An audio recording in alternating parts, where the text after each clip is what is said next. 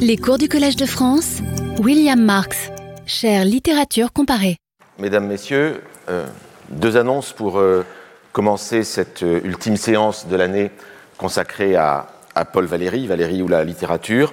D'abord pour vous dire que la, la, réflexion sur Valéry sera poursuivie lors d'un colloque qui aura lieu les 15 et 16 juin, enfin qui sera d'abord précédé le 14 juin par une projection de Montfaust, hein, la pièce de théâtre de Valérie, voilà, je préfère comme ça, euh, voilà, qui, euh, donc il sera présenté le, le, 14, le 14 juin, et puis le 15 et 16 juin euh, suivra donc le colloque euh, proprement parlé sur Valérie au Collège de France. Le programme vous sera, sera diffusé ultérieurement.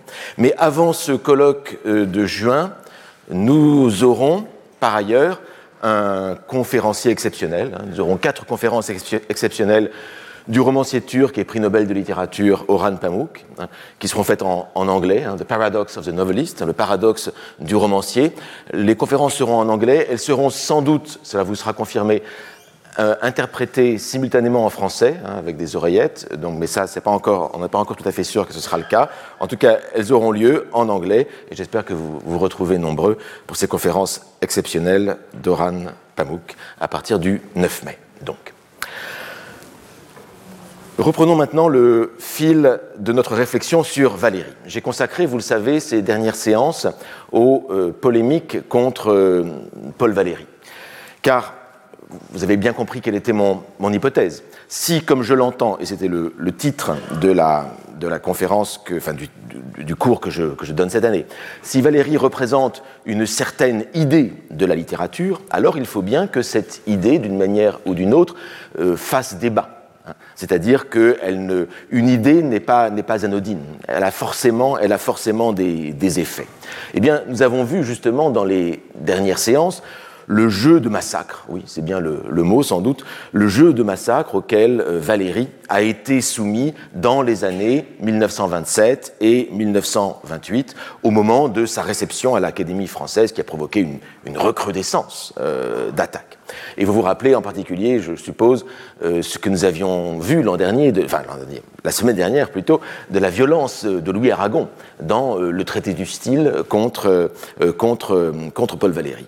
Ce furent ces années 27, 28, de terribles années pour Valéry, malgré sa réception à l'Académie française. Et Valéry en a été proprement démoli. C'est un témoignage de son ami Léon Paul Fargue, rapporté par Paul Léoto dans son journal, dans ce journal littéraire. Il a été vraiment littéralement démoli, et du reste, ça a changé, je crois. Ça a changé sa réflexion sur la littérature, ça a, changé sa, sa, manière même euh, de faire de la poésie, mais je vais y revenir un peu, un peu plus tard. En tout cas, ce que je veux dire, c'est que les attaques euh, ne se sont pas arrêtées en 1927 et 1928. Alors je ne peux pas les passer euh, toutes en revue, la, bibliographie est absolument considérable euh, autour de, des attaques sur Valérie ou, à propos de, Valérie, mais je me contenterai ici des, attaques majeures euh, émanant d'écrivains, hein, et d'écrivains qui comptent encore pour nous, qui sont connus. Louis Aragon en fait partie, largement, évidemment, mais pas nécessairement Fernand Vanderheim ou Galtier-Boissière, dont, dont, je vous parlais les fois dernières. Il y eut d'abord, du moins dans la, série que je veux faire maintenant, il y eut d'abord Jules Romain. Jules Romain, encore, encore, encore connu euh, aujourd'hui, et Jules Romain qui s'est toujours intéressé depuis euh, le début de son œuvre à ce que Albert Thibaudet euh, appelait la, mystification créatrice. Hein, la mystification créatrice. Pensez au, texte de Jules Romain, à ses œuvres, euh, Les copains, euh, Knock, Donogo Tonka, dont nous avons parlé la, la, dernière fois.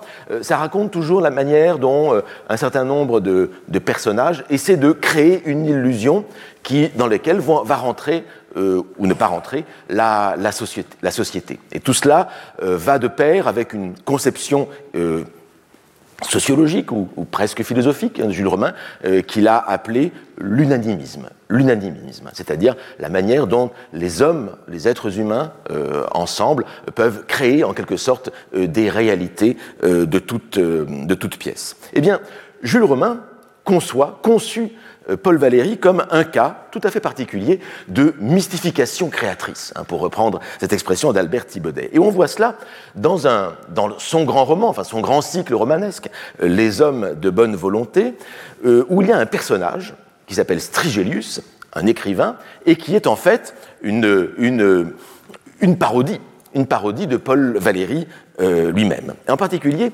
dans le tome 12 des hommes, de, des hommes de bonne volonté, intitulé Les créateurs, dans le chapitre 14, il y a un chapitre donc intitulé Strigelius applique sa méthode. Strigelius applique sa méthode. La méthode, introduction à la méthode de Léonard de Vinci, tout cela nous fait déjà songer beaucoup à, Valéry.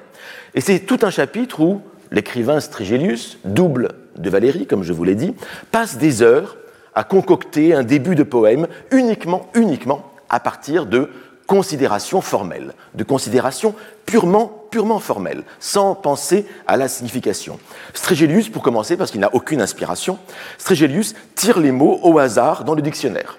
Et puis, il les assemble de manière à ce que ça fasse des, euh, des vers assez corrects. Il en tire des idées, il en tire un rythme et il poursuit ainsi en euh, tâtonnant au fur et à mesure. C'est un, un assez long chapitre, un chapitre assez long et même assez pénible à lire, puisque c'est un chapitre de Jules Romain qui, qui, suit le discours intérieur de Strigelius, en train de réfléchir euh, au poème qu'il est en train de fabriquer, mot après mot, et en quelque sorte, c'est un, tour de force de la part de Jules Romain, parce que Jules Romain nous raconte, étape après étape, mot après mot, comment un poème se construit.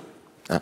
Euh, et en fait, c'est la satire ici qu'on a dans ce chapitre des hommes de bonne volonté, c'est la satire d'une impuissance créatrice que viendrait juste combler un esprit purement intellectuel, un esprit purement, purement critique. Ainsi, de ce que euh, euh, pense à un moment donné, au moment où il, des vers lui arrivent. Strégelius sait très bien que lorsqu'il laisse fredonner au hasard dans sa tête le premier bout de vers venu, un érige une merveille euh, quelconque, il se souvient, il cite, il chipe à l'un ou l'autre des poètes du passé, peut-être en, en, déformant, peut-être en, en, combinant sans le savoir deux emprunts, télescopage d'une réminiscence de Mallarmé et d'une de Malherbe, d'une de Baudelaire et d'une de Ronsard. Il n'est pas assez sot pour croire qu'en lui, une pitié disponible, la pitié ici euh, renvoie à un poème célèbre hein, de Charme de Valérie, il n'est pas assez sot pour croire qu'en lui, une pitié disponible n'attend qu'un signe pour proférer des trouvailles euh, absolues. Donc pas d'inspiration euh, complète, absolue en Strégelius. Strégelius n'est qu'une mémoire de la littérature, et ce sont des, bouts de vers qui lui viennent à l'esprit.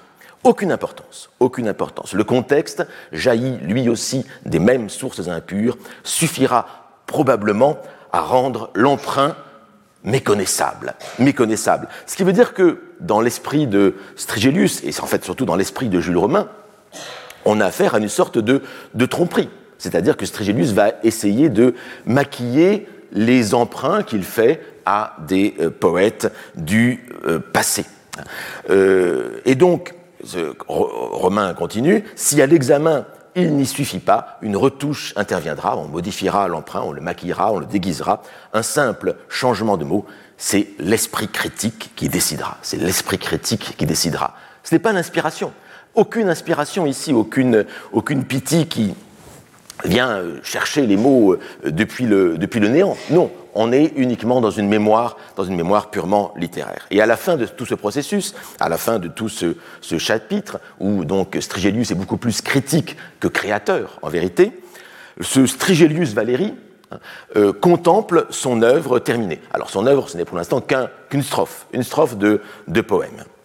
Avant de quitter sa table, Strigelius jette sur le papier un dernier état pour ce soir, de ce qui n'est encore que l'ébauche de la première strophe de l'ode intitulée Leçon d'un cénotaphe. Et arrive la strophe qui, vous allez voir, est en fait un, une, un pur, une pure parodie euh, d'un disin de, Valérie, euh, le cimetière marin, bien sûr, euh, et puis d'autres disins. Mais lisons-le, ce poème de Strigelius, Leçon d'un cénotaphe, la pierre vaine exauce une merveille, dont l'ombre d'or aveugle les contours. Le songe y loge un fantôme d'abeille, et ce parfum qui ramasse les jours.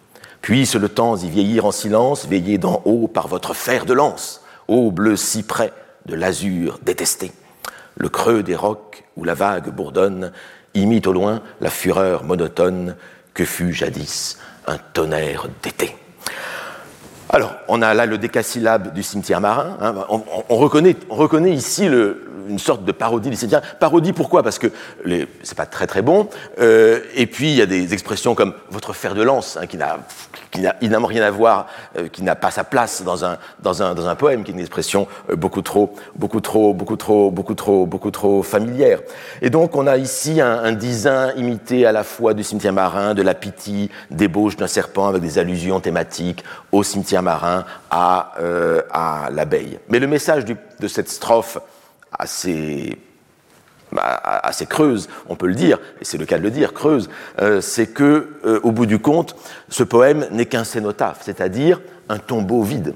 Hein. C'est le fameux coffre-fort vide dont nous parlait euh, Louis Aragon la dernière fois dans le traité du style, hein, le coffre-fort de Thérèse Imbert, où il n'y a rien au bout du compte. Et c'est ce que disait Aragon, à savoir que, au bout du compte, cette poésie de Valérie serait absolument, absolument creuse. Ce serait un tombeau, un tombeau vide.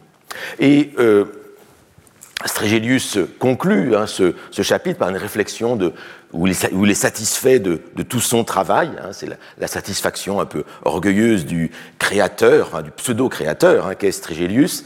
Strégélius est satisfait non du produit, dont les défauts ne lui échappent point, mais de la manière dont les choses se sont passées.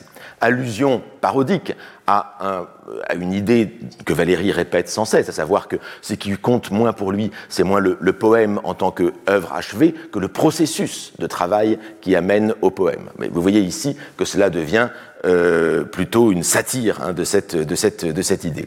Il ne s'est pas tourmenté un instant, donc pas de tourment du créateur euh, romantique. Il n'a pas craint un instant la stérilité ni l'échec. Aucune des trouvailles, si elles méritent ce nom, qui peu à peu ont composé la strophe, n'est le fruit d'un labeur ce qui pour le coup c'est une trahison par rapport à, Valérie, parce que pour Valérie, vraiment le travail est vraiment, euh, est vraiment important. Aucune des corrections, même des dernières, n'a eu vraiment besoin d'être cherchée. Tout a été donné par les rencontres de la matière avec l'automatisme de l'insecte mental. L'insecte mental, là encore, allusion plus ou moins parodique à des, à des formules de Valérie, la marionnette, l'insecte net gratte la sécheresse dans, dans, dans, le, dans, le cimetière, dans, le, dans le cimetière marin.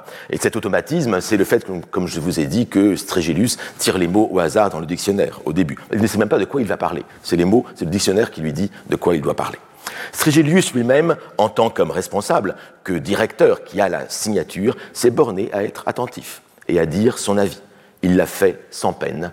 Le jeu l'amusait. Le jeu l'amusait. Euh, à savoir qu'ici, il n'y a aucune sincérité de la part du poète. On serait dans un pur jeu. Un pur jeu, euh, un pur jeu formel. Et le, le poète, ici, n'est pas poète. Il est juste directeur d'une activité créatrice qui se fait à son écart. Il est directeur de lui-même, en quelque sorte. Hein. Et c'est lui qui signe à la fin. Strigelius regarde son esprit opérer et à la fin, il signe. Hein, comme quelqu'un qui, qui ferait euh, travailler un, ghost euh, writer. Hein. Bref, ce qu'on voit, c'est qu'aucune de ces attaques de Jules Romain n'est gratuite. Et on creuse au bout du compte, ce que propose Jules Romain, en vérité, c'est une autre conception de la littérature à laquelle lui-même croit Jules Romain. Euh, pourquoi en effet Jules Romain s'oppose-t-il à Valérie? Eh bien parce que Jules Romain représente une idée de la littérature totalement différente de celle de Valérie, une littérature interventionniste, une littérature qui euh, veut dégager des énergies dans euh, la société, les hommes de bonne volonté, le titre du roman dit tout. Il s'agit d'hommes qui, à un moment ou à un autre, interviennent dans le fonctionnement de euh, la société. C'est la théorie unanimiste de Romain. ce sont les copains. Hein, les copains qui, cette heure de formée autour de, canulars fait par un groupe, d'amis, euh, qui annonce, à bien des égards, le situationnisme de euh, Guy Debord. Bref, cette littérature, cette création artistique euh, dont rêve Jules Romain et qu'il essaie de pratiquer, c'est l'inverse de la littérature dégagée. La littérature dégagée de toute responsabilité qu'apparemment, apparemment, pratique Valérie. Donc voilà pour l'attaque de Jules Romain qui, voyez-vous, s'attaque à une certaine idée de la littérature. Bon, autant vous dire que Valérie a moyennement apprécié d'avoir été caricaturé ainsi euh, sous le personnage de Strégilius dans Les Hommes de bonne volonté. Cela dit, il a toujours eu de très mauvaises relations avec Jules Romain, donc ça n'a pas arrangé leur relation. Il se toisait un peu de, loin, se faisant des amabilités ici ou là, il se croisait au Pen Club, etc. Mais, enfin, ça n'a jamais été une très, grande, cordialité entre Romain et Valérie. Alors, je vais laisser de côté une autre un autre texte très important sur euh, l'idée de la littérature chez Valéry, qui est le texte de Jean Paulhan, qui n'a jamais publié de, son vivant, euh, Paul Valéry ou la littérature considérée comme un, faux, euh, parce que c'est moins une attaque contre Valéry que réellement une proposition par Jean Paulhan sur la rhétorique, sur sa conception de la rhétorique, et c'est un véritable débat qu'il engage avec Valéry. Donc ce n'est pas une attaque de l'œuvre ni de ni de l'idée ni des thèses de Valérie. C'est plutôt de la part de Jean Paulhan une proposition importante euh, de la part de Paulhan qui veut réconcilier euh, euh, l'idée de rhétorique et l'idée de sincérité. Pour Jean Paulhan, euh, c'est sa théorie du langage, sa théorie de la littérature, c'est pas parce qu'il y a rhétorique qu'il y a absence de sincérité. Et de ce point de vue-là, Jean Paulhan s'oppose non pas seulement à Valérie, mais il s'oppose à quantité euh, d'autres écrivains, à la majorité des écrivains de son temps, à la majorité de l'idée de la littérature en vérité de son temps. Bref, c'est toute l'enquête critique de Paulan depuis son enquête sur les proverbes malgaches, etc. Donc en fait c'est un, livre qui dépasse de beaucoup le dialogue euh, contre Paul Valéry, c'est plutôt une, réflexion euh, euh, cohérente en elle-même de la part de, de. Donc laissons de côté Jean Paulan et passons à quelqu'un d'autre qui a pour le coup qui a été beaucoup plus violent à l'égard de Valéry, qui est Nathalie, Nathalie Sarraute. Parce qu'avec Nathalie Sarraute, ça a été tout à fait autre chose. Et là, on arrive, du reste, euh, après la mort de, Valérie, en 1947. Car Nathalie Sarraute, en 1947, elle a déjà publié Tropisme euh, juste avant la guerre, Nathalie Sarraute, en 1947, veut se faire un nom. Et donc, elle attaque le grand homme du moment, Paul Valéry, qui vient de s'éteindre et dont la gloire est au plus haut.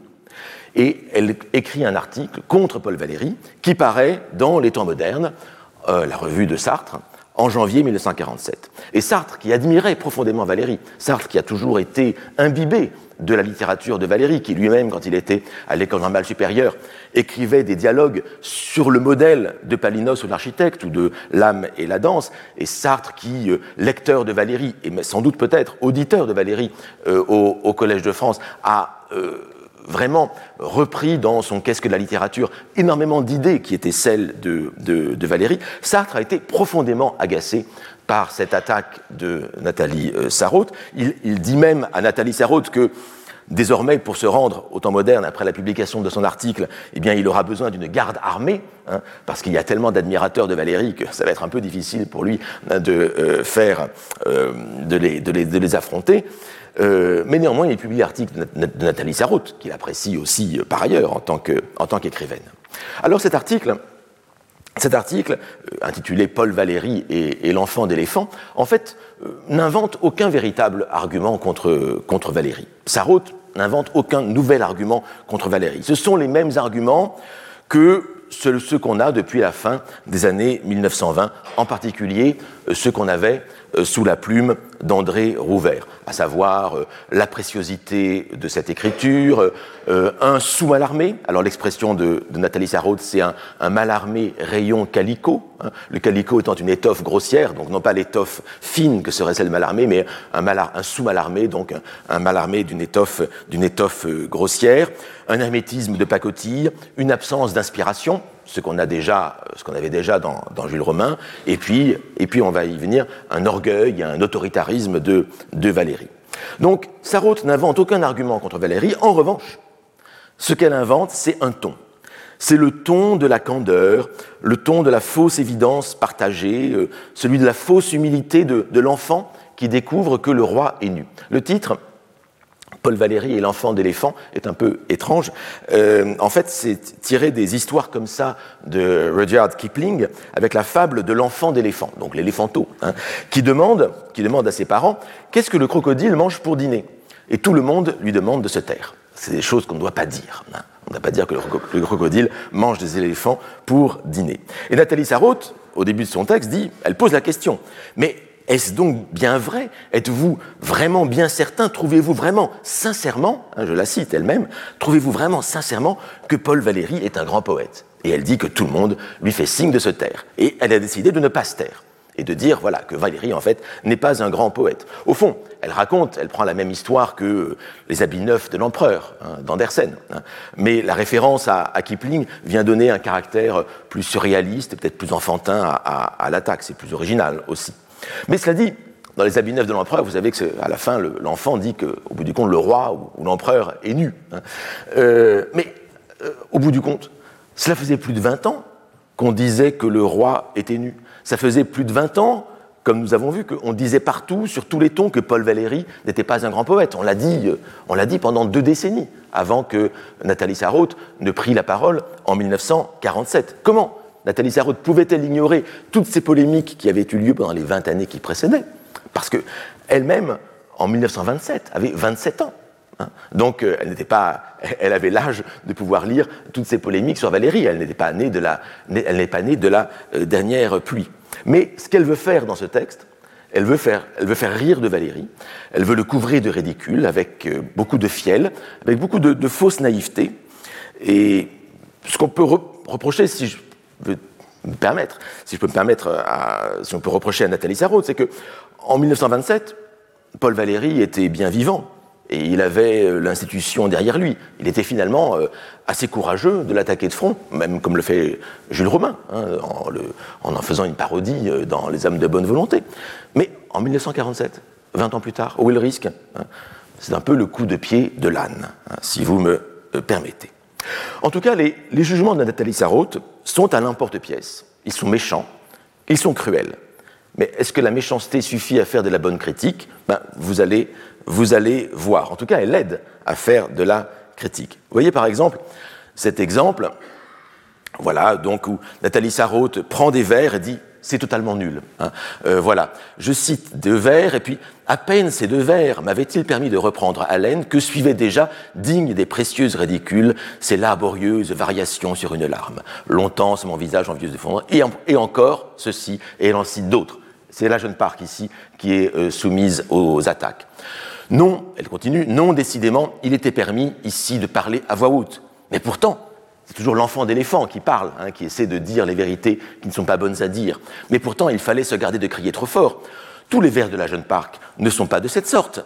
Il est vrai qu'il en est de plus mauvais encore. Hein c'est pas mal fait, c'est quand même pas mal écrit. là, c'est sa route à son, meilleur. Et elle en cite d'autres, tel ceci, etc., ou ceci, ou ceci, ou, ou encore. Et, vous avez comme ça une série, une série de, de, passages qu'elle trouve absolument, absolument euh, détestables. En fait, ici, l'arsenal euh, déployé par Nathalie Sarraute n'est autre que celui de l'argument d'autorité. Hein.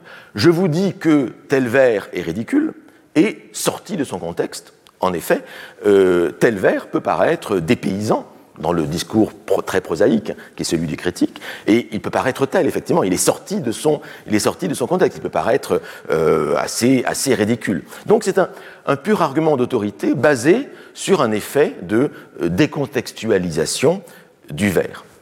Alors, l'artifice, et si je puis dire le caractère un peu malicieux et, je trouve cruel et, malhonnête presque de, la critique de Nathalie Sarraute, c'est que pour Valérie, c'est que Valérie, en quelque sorte, dans sa poétique, en tant que poète, en tant que théoricien de la poésie, Valérie comptait sur la longueur, il comptait sur la durée pour créer l'état poétique.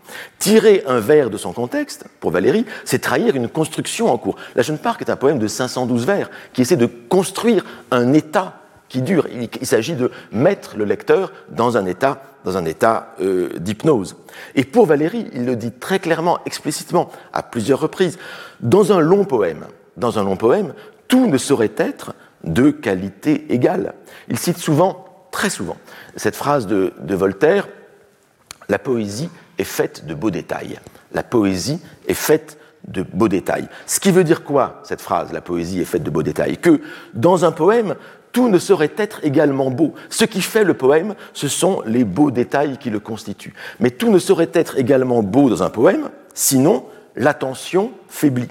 Et donc il faut des moments de relâchement, et ces moments de relâchement dans le poème sont théorisés par Valéry lui-même comme une nécessité de la construction du long poème. Donc il est très injuste de prendre des, vers extraits, par exemple, hein, de ces moments de relâchement et de dire, voilà, ces vers-là sont, sont euh, ridicules. Alors, on peut ne pas être d'accord avec cette théorie poétique de Valéry.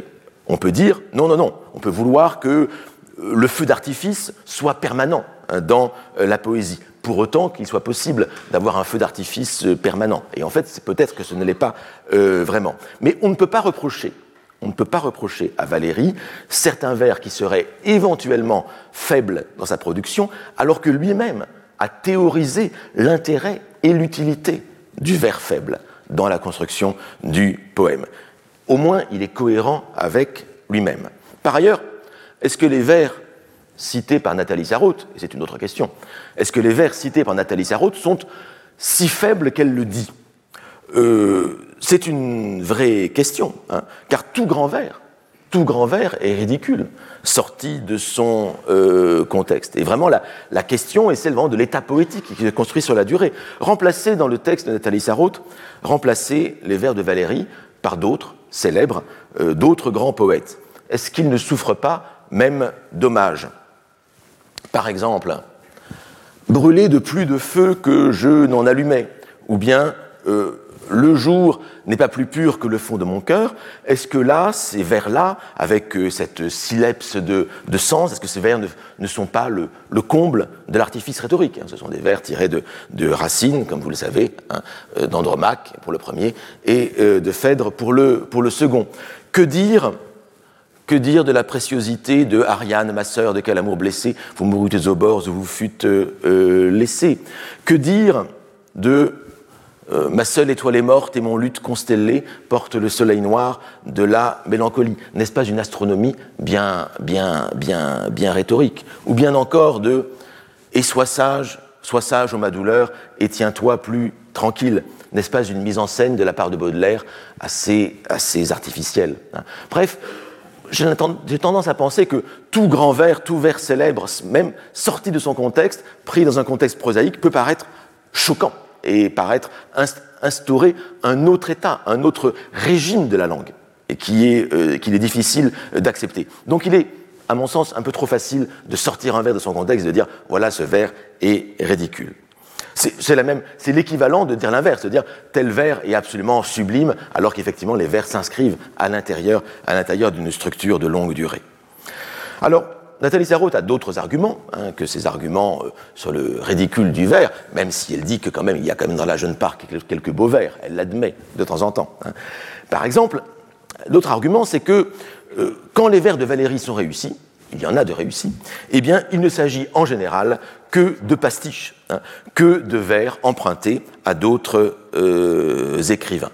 Et elle écrit ceci, faute d'une vision poétique assez forte et partant assez neuve et assez personnelle pour faire place nette devant elle et balayer sur son passage toutes les réminiscences littéraires, Paul Valéry a été amené à fabriquer ces étranges pastiches dont son œuvre poétique est tout émaillée et qui, incitant sans cesse le lecteur à en chercher malgré lui les modèles, l'empêchent de se laisser aller à cet abandon confiant sans lequel il ne peut y avoir d'émotion poétique. Donc le lecteur est toujours euh, tenter d'aller chercher le modèle derrière les pastiches de Valérie. Et l'émotion poétique, l'émotion poétique serait en quelque sorte trahie par la réminiscence littéraire. Alors l'idée derrière, euh, quand même, elle fait question, à savoir que euh, est-on d'accord pour dire avec euh, Nathalie Sarraute que la culture littéraire serait antinomique de la, poésie, que tout poète doit composer sans avoir mémoire de euh, la poésie euh, derrière lui? D'autres poètes ont dit exactement le, contraire. Hein, je pense à, T.S. Eliot dans la tradition et le talent individuel. Mais Nathalie Sarraute refuse l'idée d'une poésie qui ferait référence à la tradition. Elle fait l'apologie, la défense d'un euh, lyrisme original. Mais est-ce possible Est-ce possible? En vérité, Paul Valéry a déjà euh, répondu à cette, à cette, attaque de Nathalie Sarraute. Et il y répond à, plusieurs reprises, notamment dans son fameux remerciement à l'Académie française, où il dit que finalement, cette, cette demande, cette exigence d'originalité qu'on impose aujourd'hui, euh, est en fait quelque chose de très neuf et de très nouveau dans l'histoire de la littérature. Il n'est rien de plus neuf que l'espèce d'obligation d'être entièrement neuf que l'on impose aux écrivains. Il faut une bien grande et intrépide humilité de nos jours pour oser s'inspirer d'autrui. Euh, le courage, nous dit Valérie, c'est de s'inspirer d'autrui, c'est de reconnaître qu'on vient après les autres et qu'on leur rend en quelque sorte allégeance. Ni Virgile, ni Racine, ni Shakespeare, ni Pascal ne se sont privés de nous laisser voir qu'ils avaient lu. Et donc, vraiment, dans l'idée de Valérie, il y a l'idée que l'écrivain est quand même celui qui écrit à partir de tout un intertexte littéraire dont il est l'héritier et qu'il a et peut, et même qu'il a le droit, euh, sinon le devoir, sinon le devoir d'exploiter. Et par ailleurs, il y a une autre raison pour laquelle, et Valérie euh, reproche à son temps, au contraire de sombrer, j'ajoute ceci, et c'est un terme qu'il emploie dans le cours de poétique, reproche à son temps de sombrer dans ce qu'il appelle la néomanie, la néomanie, c'est-à-dire la manie du nouveau, la manie au sens fort, la folie du nouveau, l'idée que tout devrait être foncièrement original, qu'il faudrait toujours repartir à zéro, à nouveau frais, faire table rase de tout. Non, nous dit Valérie, non, la littérature, elle est faite, elle est faite de strates, et l'écrivain est celui qui utilise toutes ces strates pour faire son œuvre propre. Mais par ailleurs, il y a une raison plus historique, une raison plus accidentelle pour laquelle la jeune Parc est émaillée comme cela de réminiscences, euh, de réminiscences littéraires. C'est que justement, justement, Valérie voulait faire avec la jeune Parc, qui, je vous le rappelle, fut composé en pleine Première Guerre mondiale, au moment, des, moment de la guerre des, tranchées de, Verdun. Valéry voulait faire avec la jeune Parc une poésie qui fut le tombeau de la langue française. Le tombeau au au sens classique du terme, c'est-à-dire un hommage à la langue française. Mais bientôt, bien sûr, on entend aussi dans tombeau le sens euh, funéraire. Hein, du euh, terme, mais un, hommage à cette langue française, à cette langue française classique, celle de Racine, celle de Bossuet. Et je ne cite pas ces deux noms au hasard, puisque ces deux auteurs, Racine et Bossuet, sont ceux que Valéry considère sans doute comme les, deux plus grands écrivains de la langue française. Racine pour la poésie, Bossuet pour la prose. Ce sont les deux, les deux plus grands modèles. Et Paul Valéry écrit à son ami écrivain Albert Moquel en 1917 que, avec la jeune Parc, il voulait dresser à cette langue un petit monument, peut-être funéraire, fait de mots les plus purs et de ses formes les plus nobles, un petit tombeau sans date sur les bords menaçants de l'océan du Charabia. Donc c'est une œuvre engagée, la jeune Parc. C'est une œuvre engagée pour défendre le sens euh, le sens avec un, grand S, un, S, capital, pour défendre la langue alors que euh, le monde euh, croule, dans le, croule dans le chaos, pour proposer une œuvre qui soit dégagée de ces circonstances historiques, qui soit intemporelle, un tombeau sans date. C'est une œuvre véritablement postmoderne déjà postmoderne, c'est-à-dire qu'elle est, émaillée de toutes les citations de l'histoire littéraire qui la euh, précède.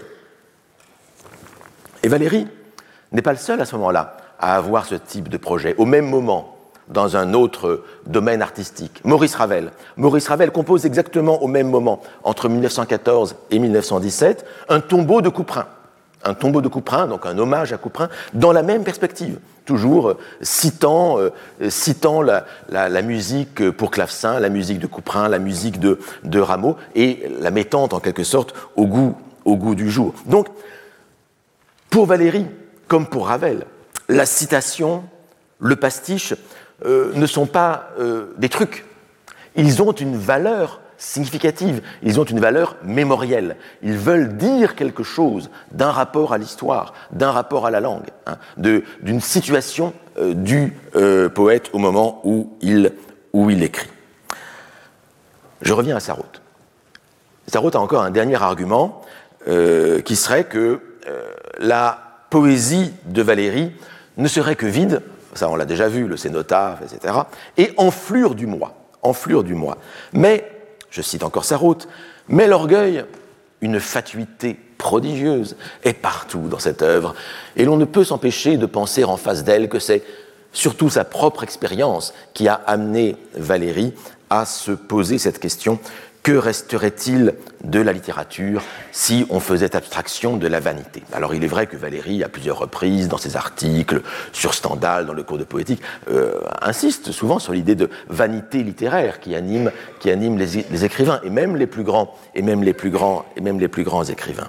Mais je trouve étrange tout de même euh, cette euh, critique de Nathalie Sarraute, qui est une dimension de critique morale euh, presque puritaine, je dois le dire, hein, la, condamnation, la condamnation de, l'orgueil, avec aussi l'idée que la littérature devrait correspondre euh, à une certaine euh, réalité du moi de l'auteur. Or justement, c'est cette façon de concevoir la littérature qu'a Sarraute que critique Valéry lui-même dans sa théorie de la littérature, dans sa théorie poétique. Pour Valéry, l'œuvre est indépendante de l'auteur. Et l'idée qu'il y aurait une morale de la littérature lui est proprement, lui est proprement euh, insupportable.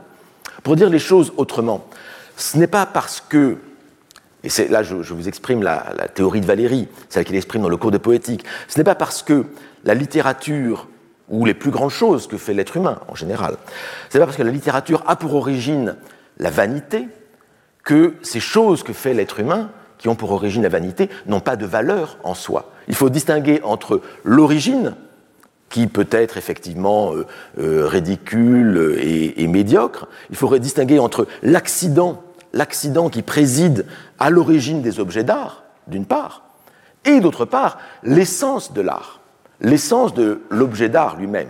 Ce sont deux choses foncièrement différentes. Il faut distinguer entre l'accident, qui peut être les sentiments, les émotions de l'auteur, la vanité, l'orgueil, la volonté de se faire de l'argent, enfin tout ce, que, tout ce que vous voulez, et puis finalement ce qui en résulte, à savoir l'œuvre, à savoir l'œuvre elle-même. Tout l'effort de l'art, tout l'effort de la poésie, selon Valérie, consiste précisément à vouloir construire un objet impérissable au-delà même des conditions euh, de sa euh, production. Un objet impérissable et un objet nécessaire, en dépit de la contingence de sa production. La production du poème est contingente, mais le poème lui-même doit s'imposer, une fois qu'il existe, il doit s'imposer au lecteur comme quelque chose de euh, foncièrement nécessaire. Et bref, c'est tout l'objet du cours de poétique que Valérie fait euh, ici entre 37 et 45, c'est tout l'objet de ce cours de poétique euh, de dire cela. On pourrait comprendre le cours de poétique tout entier comme un éloge de l'acte créateur, de l'acte constructeur, contre contre les conditions banales de l'existence. Euh, et c'est sûr que le, poème, l'œuvre d'art, se construit à partir des productions spontanées de la sensibilité. C'est un terme de, un, terme de Valérie, un concept de Valérie. Nous, le, poète, le créateur, travaille à partir de tout ce qui lui vient euh, spontanément. Mais, mais le créateur, il travaille à partir de cela. Mais il travaille aussi contre la sensibilité. Il travaille contre l'automatisme de l'existence. Tout le travail du créateur, c'est précisément à partir de ces données qui sont des données euh, propres, de construire quelque chose qui soit distinct de lui et qui ait valeur esthétique euh, en, lui-même. Et donc, euh, on ne peut pas opposer à l'objet d'art quelque chose qui serait un orgueil du créateur qui serait à, à la base. Par ailleurs, le moi, le moi auquel euh, se réfère la, théorie poétique de Valérie n'a rien à voir avec un moi orgueilleux, hein. euh, un moi assuré de lui-même. C'est un moi qui est au contraire toujours en opposition avec lui-même. Hein. Le moi est totalement divisé. C'est un moi qui est toujours en train de chercher à se déstabiliser, à se mettre dans un écart, un écart avec lui-même. Et là arrivent ces phrases que je trouve très importantes du cours de poétique. Finalement, ce qui est le plus nous, ce qui est le plus nous, c'est-à-dire ce, qui est le mieux en nous au bout du compte, c'est notre réaction à l'idée qui vient de nous. C'est pas notre idée, c'est pas l'idée qui vient de nous qui est importante, c'est la façon dont nous réagissons à cette idée. C'est la manière dont nous nous désolidarisons de nous-mêmes, dont nous nous divisons avec, euh, euh, nous-mêmes. Quand nous créons par l'esprit, c'est notre réaction plus que notre création qui est nôtre, parce que cette réaction rend la chose créée comme étrangère, et nous arrivons ainsi au rôle du langage intérieur dans la formation d'une œuvre, le langage intérieur qui permet le, dialogue du moi avec le moi. Mais où est l'orgueil ici? Il n'y a pas d'orgueil. Hein? L'idée est vraiment l'idée que l'œuvre est une chose étrangère à l'auteur. Hein. L'auteur l'a construit et après, elle, suit son chemin. Mais elle, a été construite avec beaucoup de travail, beaucoup de labeur, comme quelque chose qui doit durer. Mais au moment de créer, l'auteur n'est plus une personne. Il devient impersonnel. Si nous pensons véritablement son opération, encore une citation du cours de poétique, si nous pensons véritablement son opération, Racine n'est plus Racine, Archimède n'est plus Archimède. Nous concevons un écart, le mot écart est important, un écart de l'état de Racine pendant lequel oublie qu'il est Racine et ne pourrait s'en souvenir sans cesser d'opérer. Pour créer Phèdre, Racine doit oublier qu'il est Racine.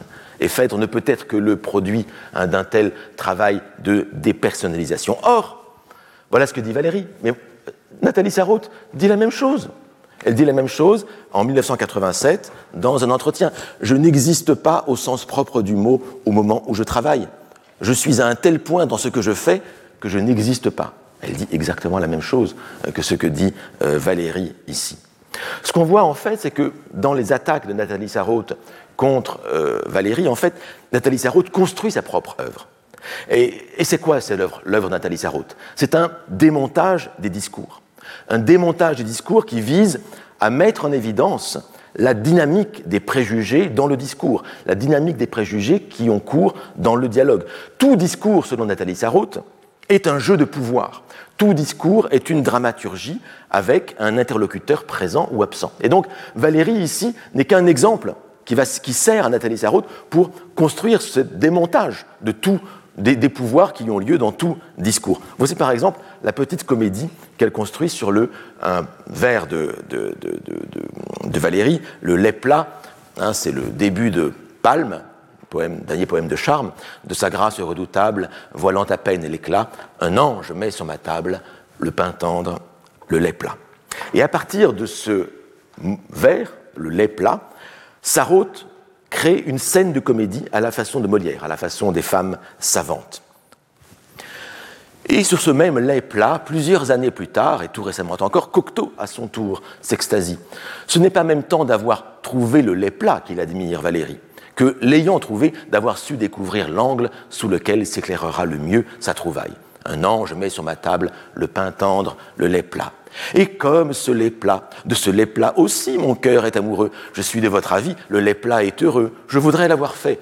Il vaut toute une pièce. Mais en comprend-on bien, comme moi, la finesse? Oh oh, il est vrai qu'il dit plus de choses, qu'il n'est gros comme ce lait plat éveille irrésistiblement en nous des réminiscences, des réminiscences littéraires, puisqu'il s'agit ici des, femmes savantes hein, qui sont adaptées à euh, Valérie.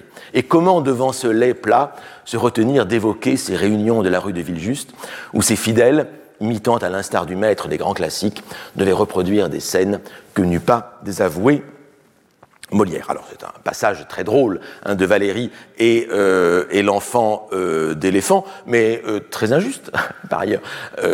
D'abord parce que Valérie ne recevait pas tant que ça rue de Villejuste, et dans ce cas, il ne faisait pas comme Mallarmé qui recevait tous les mardis, etc., ses, disciples. Valérie pouvait recevoir des amis, mais non, mais non pas pour faire l'éloge de, ses propres, de, ses de ses propres poèmes. En vérité, ce qu'on voit avec cette ébauche de comédie, imité de Molière dans euh, ce passage de Paul Valéry, L'Infant d'éléphant, c'est que Nathalie Sarraute, ici, euh, cet essai de Nathalie Sarraute vaut moins comme une réflexion sur Valérie que comme une préparation du roman de Nathalie Sarraute et d'un autre roman, qui, qui sont Les Fruits d'Or. Les Fruits d'Or, paru en 1964, et qui est un roman entièrement basé sur le même système sais pas si vous avez lu Les, les Fruits d'Or, mais c'est un, roman absolument admirable et très très drôle à lire, mais aussi très, très cruel. Les Fruits d'Or, c'est le titre en fait d'un roman, un roman qui est un, roman à l'intérieur du roman.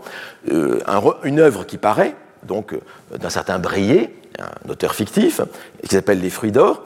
Et puis tout ce que raconte le texte de Sarraute, c'est la manière dont ces discours se mettent en place, qui montent au pinacle sans raison le roman de Breillet, intitulé Les fruits d'or, et puis peu à peu, au fil du texte de Sarraute, eh bien, euh, la réputation des fruits d'or de Breillet redescend sans autre raison que les vicissitudes de la rumeur, les vicissitudes des salons, de la voix publique, de la voix, critique. Et ce que dit le roman de Sarraute, hein, c'est que toute réputation est vaine, toute image est vaine, euh, tout jugement sur l'œuvre littéraire est pur jeu de langage et de pouvoir. Et vous avez dans Les fruits d'or de Sarraute, plusieurs monologues intérieurs, plusieurs scènes de dialogue avec des personnages non identifiés et qui nous rappellent énormément euh, ce que nous avons avec euh, Valérie dans Paul Valéry et, l'enfant et l'enfant d'éléphant. Ainsi, ce, critique qui s'apprête au début de la parution des, Fruits d'or, le, roman de Breillet, il s'apprête à en faire euh, l'éloge. Admirable. C'est son discours intérieur. Il faut dire cela, il faut le crier. Une pause maintenant avant de s'élancer. La main tenant le stylo en l'air s'immobilise, le poignet appuyé au bord de la table. Je considère, et je l'écris en pesant bien mes mots, qu'avec les fruits d'or, une œuvre, alors je, passe au dernier paragraphe, et sous cette chaude lumière, en lui, la sève monte, les mots hardiment s'élèvent. Admirable, plus haut, une pure œuvre d'art, etc. Rien dans nos lettres de comparable, etc., etc. Plus haut, encore plus haut. Donc on voit ici le critique qui s'emporte et qui euh, euh, n'a de, cesse de trouver les bonnes hyperboles pour euh, décrire ce qu'il considère comme un chef-d'œuvre, les fruits d'or. En fait, c'est le langage qui se construit lui-même, on le voit. C'est l'idée de Nathalie Sarraute. Inversement, vous avez un autre critique qui, lui, n'ose pas dire ce qu'il pense des fruits d'or, à savoir qu'il s'agit d'un pur pastiche. Hein. Comme l'enfant d'éléphant dans, dans l'essai de Sarraute pensait que Valérie était un pur pastiche. Ici, donc là aussi, argument, discours intérieur d'un autre personnage, les arguments d'autorité, rien d'autre. Jamais aucun contact vrai, aucun sentiment spontané. Une copie. Il avait envie de lui crier cela, une copie. Attention, casse-cou. Ce n'est rien, les fruits d'or. Un pastiche. Erreur, vous le regretterez. Donc le, le, personnage n'ose pas dire ce qu'il pense réellement euh, des, des fruits d'or à son interlocuteur. Et vous avez encore un autre dialogue où deux personnages discutent des fruits d'or. Hein. C'est vrai que c'est un, peu confus, euh, un peu confus, hein, les fruits d'or. Les fruits d'or, c'est à la fois le titre du roman de Sarraute et le titre du roman sur lequel porte le, roman de Sarraute. Hein. donc, mais ils discutent du roman de Breillet, cette fois, qui s'appelle Les fruits d'or. Et puis l'un pense à, à, la poésie d'un auteur, Varangé. Varangé, qui, vous allez voir, est un peu un double de Valérie. Donc le premier parle ah, c'est bien étrange ces engouements, ces partis pris tout à coup pour n'importe quoi, cette passion, cet acharnement des gens. Et puis, ça se défait, on ne sait trop comment. Et l'autre répond, oh, ça se défait, il faut parfois des années, il faut parfois une ou deux générations. C'est tenace, certaines réputations. Tenez, Varanger, par exemple. Je ne sais pas si vous êtes comme moi, mais sa poésie, et là, discours intérieur du personnage qui vient de parler, qu'est-ce que c'est Que se passe-t-il?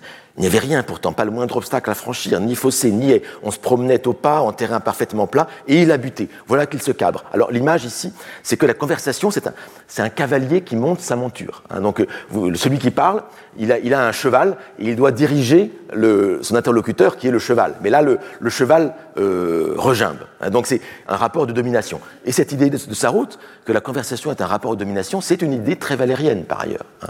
Euh, bon, je continue le texte de Sarraute. Euh, ah non, là c'est l'autre, c'est le premier interlocuteur qui reprend la parole. Ah non, là je vous arrête. Halte là. Non, pour ce qui est de Varanger, ça non. Ces méandres sont un vrai chef-d'œuvre. Alors là, pas de blague, hein, c'est une merveille. Le pauvre cavalier, c'est le discours intérieur du, de l'interlocuteur B, désarçonné tombe, il est traîné sur le sol boueux, piétiné. Et l'autre reprend. C'est aussi grand que Malarmé, il n'y a personne aujourd'hui, personne ne lui vient à la cheville. C'est bien plus fort que Valérie. Encore étourdi, flageolant, tout meurtri, il se relève, il court.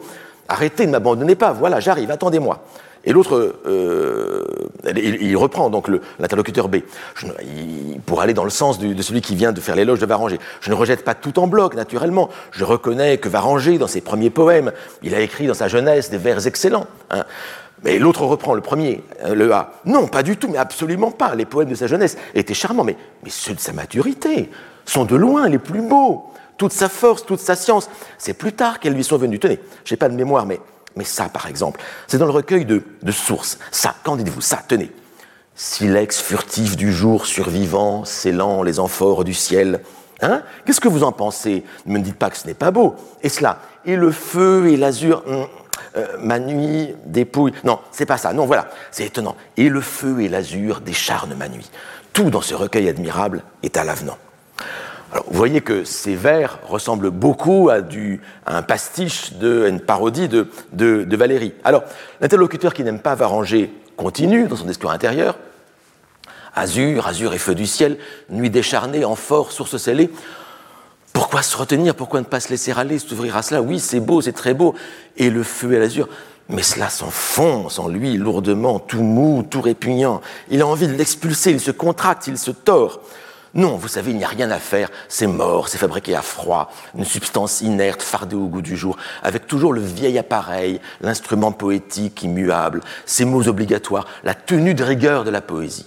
Il n'y a rien à faire, je ne peux pas supporter ça, je ne vous suis plus.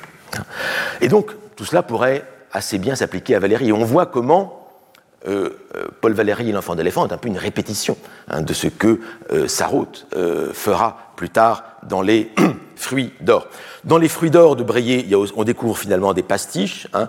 Euh, là, je vous passe le, dialogue. Ce qu'il y avait, là, c'est à, la fin de la réputation du, roman de Breillet. Tout le monde lui tombe dessus là et tout le monde lui trouve, alors que tout le monde en faisait l'éloge, maintenant tout le monde ne lui trouve que des défauts.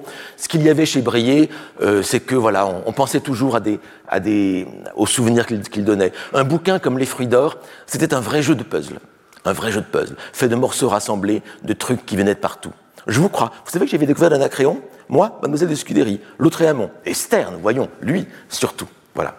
Donc, on voit, à partir de ces passages des fruits d'or, que Valérie et l'enfant d'éléphant étaient en fait un, embryon de roman, où Saron, ou Sarraute voulait moins parler de Valérie que explorer la voix d'un narrateur particulier, un critique qui n'aimerait pas Valérie. Et du reste, et c'est peut-être ce qui, plus que tout, rend à Sarraute Valérie insupportable, euh, c'est le mépris de Valérie pour le roman. Hein. Et ça, c'est intolérable pour euh, Nathalie Sarraute. Elle qui veut, au contraire, rapprocher le roman à la poésie. Elle veut faire du roman la nouvelle poésie. C'est ce qu'elle dit en 1969. Il me semble que ce qui s'applique au langage poétique doit aussi s'appliquer au langage du roman. Ces deux arts suivent des voies convergentes, ils tentent à se rapprocher. On a vu la poésie, toujours en quête de sensations intactes et neuves, abandonner ce qui l'encombre, les grands sentiments, les émotions connues, se débarrasser de la rime, qui laissait passer les sensations ténues, subtiles, auxquelles s'attachent les modernes, et adopter la forme plus libre et plus souple de la prose. De son côté, le roman, et ce sera ma conclusion, le roman, comme toute cette conférence n'a cessé, je l'espère, de le montrer, tend de plus en plus à se rapprocher de la poésie. Or, ce rapprochement de la poésie du roman que Nathalie Sarraute appelle de ses voeux, c'est précisément la direction que prend Valérie après 1927, avec Alphabet, avec Histoire à qui sont des petites fictions en prose, qui relèvent du poème en prose. Regardez par exemple ce recueil, Alphabet, qui est un recueil posthume de 24 poèmes en prose, commençant chacun par une lettre différente de l'alphabet et qui suit l'ordonnancement d'une journée, les 24 heures du jour, en quelque sorte. C'est une histoire qui est racontée, une histoire à la fois abstraite et sensuelle. Quand je dis abstraite et sensuelle, je pense à ce mot de Gaston Gallimard à euh, Valérie en 23. Faites-moi un roman cérébral et sensuel et je vous couvrirai d'or. Alors, Valérie, en quelque sorte, avec euh, Alphabet, il a commencé un peu à faire ce roman euh, cérébral à, sensuel et sensuel. Ainsi, par exemple, de ce récit poignant d'une promenade dans un jardin de deux êtres, deux êtres qui s'aiment et qui se déchirent. Et ils sont deux, et ils sont séparés par un abîme intellectuel, parce que chacun a... Le contact entre les deux n'est pas possible. Chacun n'a devant lui que l'image de l'autre. Il, n'a en l'intérieur de lui qu'une représentation de l'autre, alors qu'ils voudraient être tous les deux un. Et cela, vous allez voir, est dit magnifiquement dans ce poème. Hein, le poème est complet ici. C'est le poème de la lettre O, ça commence par Or. Hein. Or, il y eut pendant quelque temps dans le jardin, et pendant la durée infinie de la vie d'une douleur, il y eut comme un abîme, mouvant, allant, errant, et s'arrêtant sur la figure ordonnée et odorante de ce jardin. Sur la terre grise et rose, sur les ombres et les lumières parmi les touffes, entre les arbres et les arbustes des allées, un abîme se déplaçait comme l'ombre d'un nuage. Un esprit l'avait aperçu, les yeux ne le voyant pas il y avait comme un abîme entre deux pensées qui étaient presque la même. Et des deux côtés de l'abîme, une même peine, ou presque la même.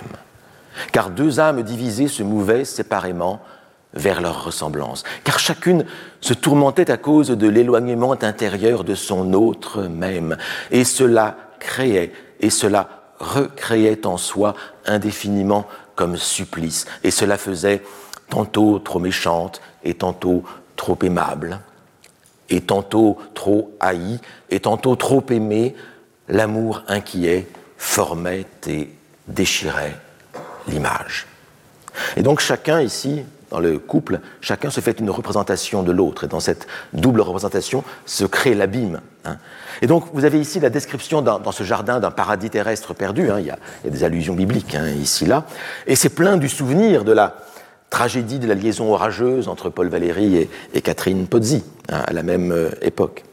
Car Valéry ne pense pas que l'intellect et l'abstraction soient ennemis du sentiment et du lyrisme. Ça, c'est quelque chose d'important. Pour lui, l'intellect, l'abstraction ne sont pas les ennemis du sentiment, ne sont pas les ennemis de euh, l'émotion. Et ce sera tout l'objet de sa nouvelle poétique à partir de 1927. Car à partir de 1927, Valéry répond aux attaques par un discours théorique nouveau. Jusque-là, ces textes critiques portaient toujours sur des auteurs particuliers, hein, euh, Mallarmé, La Fontaine, etc. Et désormais, ce seront des discours généraux, des discours généraux sur la poésie, sur la littérature, dans une perspective théorique. C'est le Valéry du cours de poétique qui émerge à partir de ces attaques de 27 et de 28. Et le cours de poétique répond, comme déjà on nous avons essayé de le voir, il répond à tous les arguments des adversaires.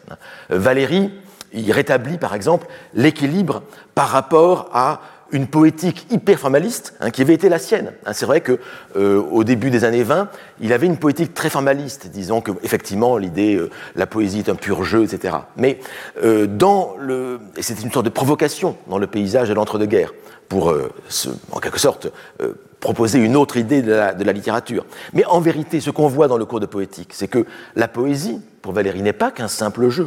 Oui, elle est basée, il nous dit cela dans la première année, elle est basée sur l'expérience sensible du poète. Oui, la sensibilité est première. Oui, le poète est relié au reste du monde. Et ce sont ces mots admirables que je ne cesse de citer ici, je les, ai déjà cités l'an dernier, je, crois, mais je les recite ici, donc dans le cours de poétique du 5 janvier 1945.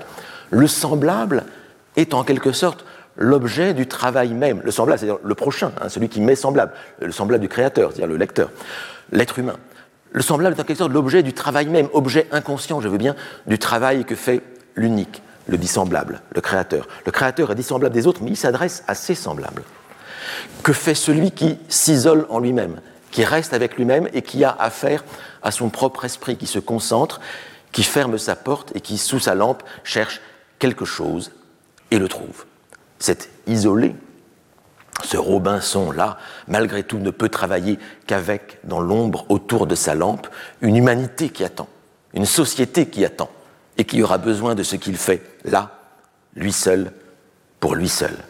On est quand même très très loin du Strigelius de Jules Romain, ou euh, de, l'idée que nous propose euh, Nathalie Sarraute dans euh, Paul Valéry et l'enfant d'éléphant. Ou bien lorsque Valéry fait l'éloge du grand écrivain, qui maintient la dignité de l'humanité dans la pensée. Voltaire, hein, le premier cours après la libération, Voltaire proclame qu'il est des crimes contre l'humanité et qu'il en est contre la pensée, et il les décrète d'accusation. Oui, ces, éloges de Voltaire, de l'écrivain reliés aux autres par le langage, eh bien, euh, nous donnent la meilleure réponse à tous ceux qui pensent que Valérie ne serait pas sincère dans sa poésie. et effectivement, ce manque de sincérité, c'est souvent le reproche fondamental c'est souvent le reproche fondamental adressé à Valérie, ce manque de sincérité. Et l'argument étant, où est chez lui la sincérité, puisque pour lui, toute œuvre est construction. Alors cet argument, on le trouve partout. Hein. On l'a déjà entendu, nous l'avons déjà entendu chez André Rouvert, nous l'avons entendu chez Jules Romain. Euh, on le retrouve chez un immense admirateur de Valérie qui est T.S. Eliot. T.S. Eliot écrit ceci le seul reproche que je serais tenté d'adresser à la poétique de Valérie, c'est qu'elle ne nous fournit aucun critère de sérieux. Il s'intéresse profondément au problème du processus, à la manière dont on fait le poème, mais non pas à la manière dont celui-ci se relie au reste de la vie, de façon à donner au lecteur le choc de ressentir que le poème a été pour lui non pas simplement une expérience, mais une expérience sérieuse.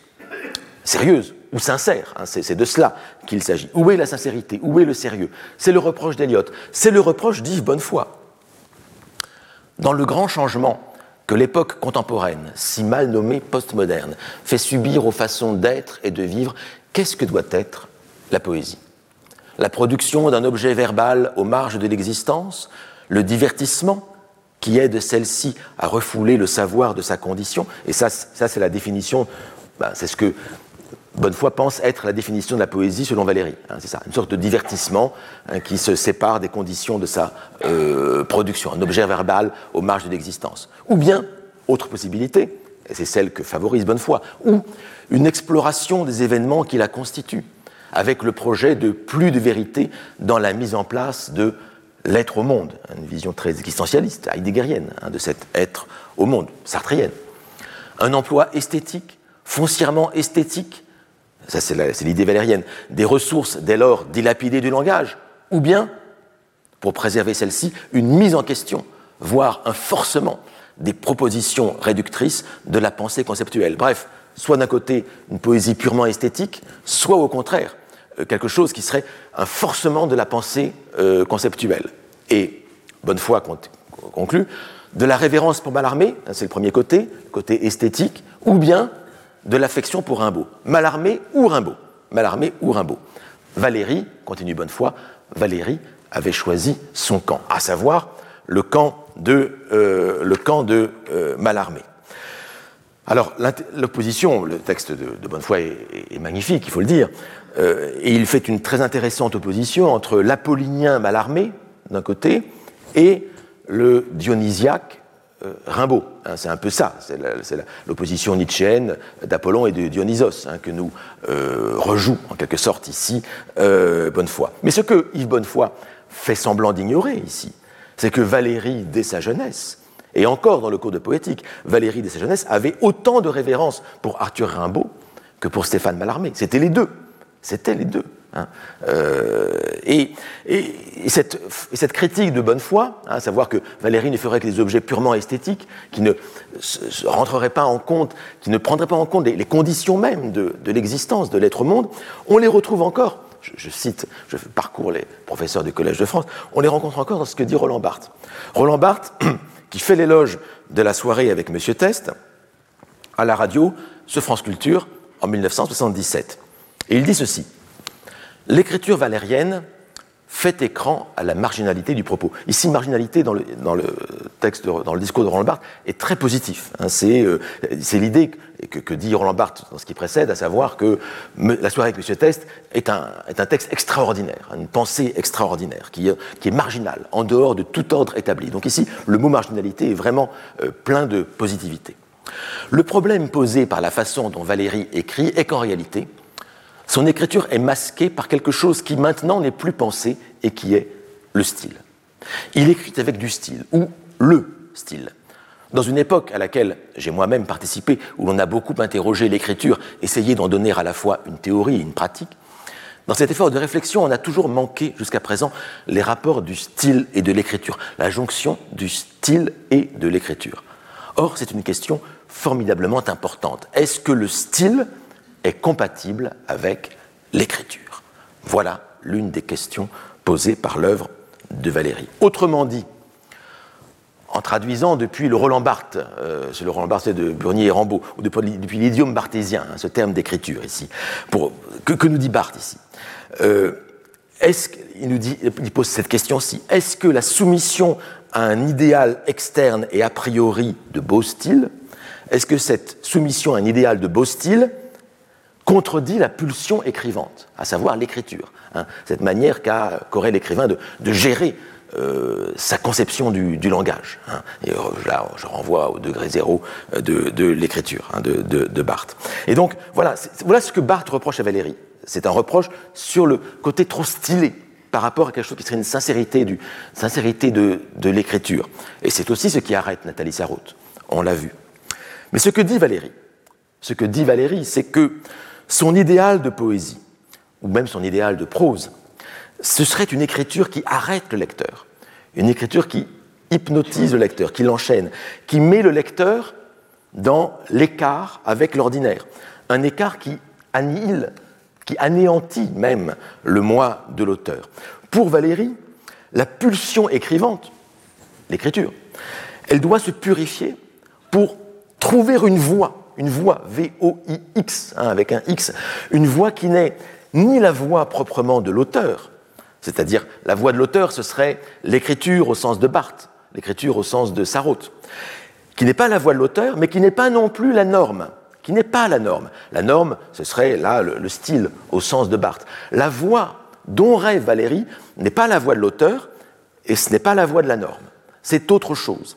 Ce que nous dit Valérie, c'est que entre l'écriture et entre le style, il y a autre chose, et c'est cette voix que le poète ou que le prosateur cherche, et qui est une voix impersonnelle, une voix qui n'est celle de personne, tant que celle des ondes et des bois, hein, pour citer la, fin du, poème euh, la, pitié de charme. Alors, oui, c'est vrai, c'est vrai, comme, comme Yves Bonnefoy l'a bien senti, Valérie, il a, choisi, il a choisi son camp. Il a choisi, c'est vrai, le camp de la beauté apollinienne. Il a choisi le, camp qui croit que le concept, euh, et pourquoi le concept? Parce que le concept a un côté impersonnel. Et, donc, il, contribue à cette impersonnalité de la voix.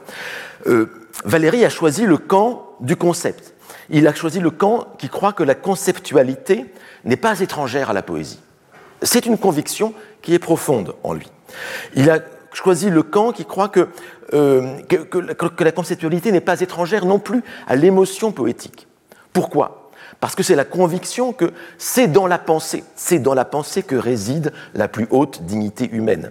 Et la poésie n'a pas à être étrangère à cette dignité de la pensée, même de la pensée conceptuelle. Et le cimetière marin en est l'exemple suprême, emblématique. Hein. C'est le poème qui fait de la méditation philosophique sur la mort, qui fait de la méditation philosophique sur la mort l'aventure poétique par excellence. Mais une aventure poétique qui se conclut sur l'aventure dionysiaque de la vie. Hein. Je vous rappelle, parmi les derniers vers du cimetière marin, courons à l'onde, courons à l'onde en euh, rejaillir vivant. Mais le sujet du, cimetière marin est un sujet impersonnel, impersonnel et universel.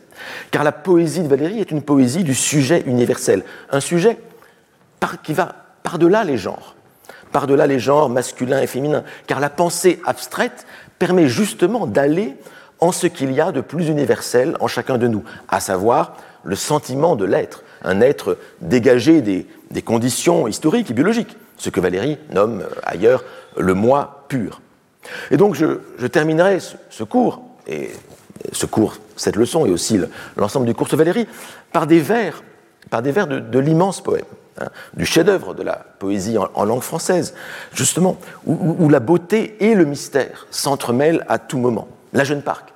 Mais je dis la jeune parc, c'est le titre que lui a donné Valérie. On pourrait dire c'est la jeune femme. Ou le jeune homme. Hein. Mais la jeune femme. Le, au bout du compte, la mythologie joue un, rôle mineur ou quasiment inexistant dans ce poème. Euh, et Valérie a beaucoup hésité sur le titre. On devrait le réintituler La jeune femme. Et sans doute les gens le liraient euh, davantage. Euh, et donc, nous sommes ici dans l'expression d'une sensibilité à la fois féminine et universelle. Je ne sacrifiais que mon épaule nue à la lumière. Et sur cette gorge de miel, dont la tendre naissance accomplissait le ciel, se venait assoupir la figure du monde. Puis, dans le Dieu brillant, captive vagabonde, je m'ébranlais brûlante et foulais le sol plein, liant et déliant mes ombres sous le lin, heureuse, à la hauteur de tant de gerbes belles qui laissaient à ma robe obéir les ombelles dans les abaissements de leur frêle fierté. Et si, contre le fil de cette liberté, si la robe s'arrache à la rebelle ronce, l'arc de mon brusque corps s'accuse et me prononce, nu sous le voile enflé de vivantes couleurs que dispute ma race au long lien de fleurs. Quelle sensualité mais je ne veux pas terminer non plus sans citer ces autres vers de la jeune part qui font vraiment partie de cela de mes, de mes préférés, parmi les plus beaux que je trouve qu'on ait écrits dans notre langue. Osera-t-il le temps de mes diverses tombes ressusciter un soir favori des colombes, un soir qui traîne au fil d'un lambeau voyageur de ma docile enfance, un reflet de rougeur, et trempe à l'émeraude un long rose de honte. Oui, car le, le temps, le temps et la volatilité des valeurs et des émotions figurent vraiment au cœur de la poésie et de la réflexion de, Valérie. Et justement, pour, pour conclure encore, très brièvement, ce qu'oublie Nathalie Sarraute dans Paul Valéry et l'enfant d'éléphant en 1947, c'est que sa propre interrogation à Nathalie Sarraute, euh, dans ce texte, comme dans Les Fruits d'Or du reste, c'est que sa propre interrogation sur la, la valeur fluctuante des œuvres, elle figure au cœur de la réflexion de Valéry dans le cours de poétique. Elle figure comme l'un des, problèmes principaux que pose toute sa réflexion sur la littérature et sur ce qu'il nomme la fiducia, c'est-à-dire la confiance, le crédit qu'on accorde à la littérature par le langage. regardez par exemple ce passage du cours de poétique. À quelques siècles de distance, non, 43, à quelques siècles de distance, un roman d'aventure comme l'Odyssée devient un moyen de torture et de contrôle universitaire. À 50 km de distance d'un pays à un autre, de langage différent, un texte aussi parfait que celui de Bérénice, toujours le, modèle racinien hein, euh, pour, Valérie, un texte aussi parfait que celui de Bérénice devient inintelligible ou parfaitement insipide. N'est-ce pas ce qui est arrivé à Valérie, en quelque sorte, hein, pour, pour route, je veux dire. Songez, songez à tout ce qu'il faut supposer pour changer ce qui faisait le plaisir, il y a 2500 ans, en cause d'ennui. Changer le plaisir en cause d'ennui. Bon, j'espère que Valérie ne vous ennuie pas. Mais ici, on voit bien que Bérénice, pour Nathalie Sarraute, c'est Valérie. Autrement dit, le texte de Sarraute est à bien des écarts l'application de la théorie de Valérie sur la fiducia, sur le crédit qu'on accorde ou non aux œuvres, à partir des actes de langage, les actes de langage qui sont si importants pour Valérie. Et donc c'est une application, cette critique de Sarraute, c'est une application de manière au moins inconsciente des principes qui sont développés dans le cours de poétique lui-même. Car la remise en cause des valeurs que poursuit Nathalie Sarraute a été rendue possible à certains égards, et c'est le paradoxe, elle a été rendue possible par Valéry lui-même et par l'acuité de sa critique euh, de l'institution littéraire. Et ainsi, l'intelligence critique, l'esprit déployé par Valéry se retourne-t-il contre Valéry lui-même? Et c'est le destin général de l'esprit, de se retourner contre lui-même. Et Valérie l'a très bien compris. Il en a une conscience très nette, presque tragique, j'allais dire, notamment dans le cours de poétique, en décembre 43, alors qu'il s'interroge de manière très désabusée sur le drame de décembre 43, c'est vraiment une période très dure au moment de la guerre. Donc on peut vraiment être désespéré à ce, à ce moment-là. Il s'interroge sur le drame de l'esprit le drame de l'esprit. Et il cite un poème de Louis Bouillet, vous savez, l'ami de Gustave Flaubert, où Louis Bouillet, dans un monde déchristianisé, décrit un, vieux prêtre qui vient célébrer une dernière messe dans une église vide et désaffectée. Voilà les vers de Louis Bouillet. Ton dernier temple au Christ est froid comme une tombe, ta porte n'ouvre plus sur le vaste avenir, voilà que le jour baisse et qu'on entend venir le vieux prêtre courbé qui porte une colombe. Alors, Valérie ne cite pas tout ça, il cite une partie seulement.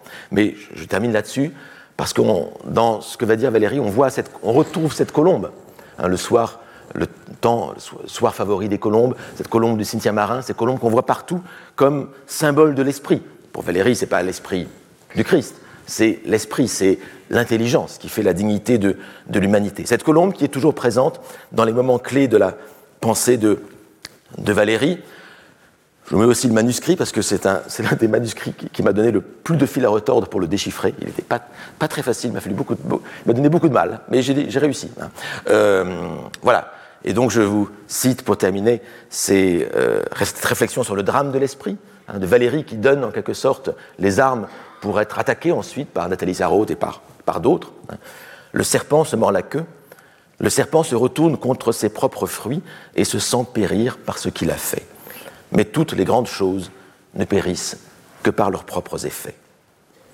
Il importe de sauver cet esprit. Il importe à nous, du moins une habitude, une superstition, c'est là que vient la citation, un vieux prêtre courbé qui porte une colombe. Nous avons placé sur lui, sur l'esprit, tous nos fonds disponibles. Eh bien oui, il faut continuer avec Valérie de placer sur l'esprit sur l'intelligence, tous nos fonds disponibles. Merci. Retrouvez tous les contenus du Collège de France sur www.colège-2-france.fr.